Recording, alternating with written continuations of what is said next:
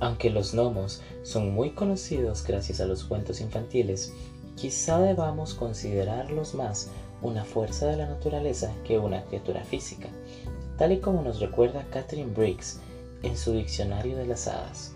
Los gnomos pertenecen más a la ciencia antigua que a la tradición popular.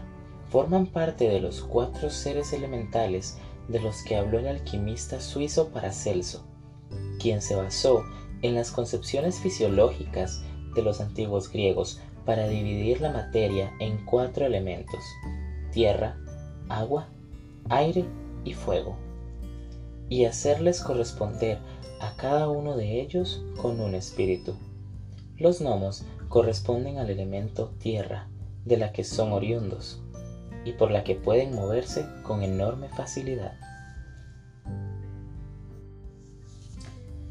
Si ahora nos imaginamos a los gnomos con unas determinadas características físicas que los vinculan a los enanos y a los goblins, ello se debe a la entrada de los gnomos en la tradición popular.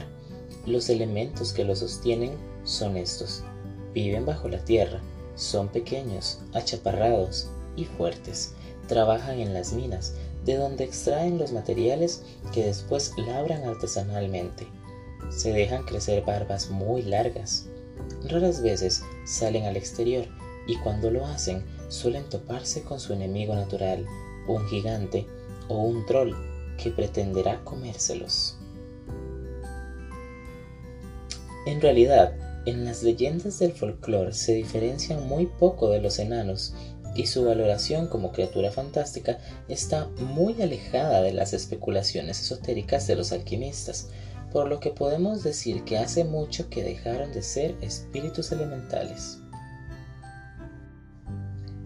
Muy pocas veces se dicen los nombres de los gnomos en los cuentos tradicionales.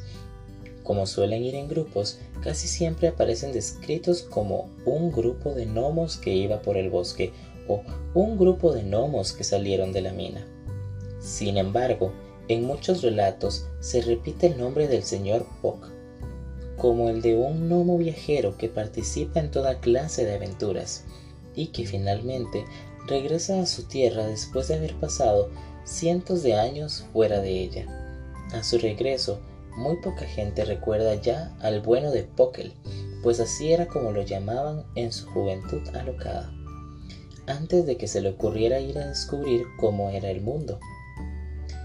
Aún así, muy pronto se gana el respeto de todos, la mayoría de estos relatos acaban con la muerte y el entierro de Pokel, al que asisten embajadores de todos los lugares del mundo para rendirle un último homenaje a aquel viejo aventurero al que todos llamaban Señor Pock.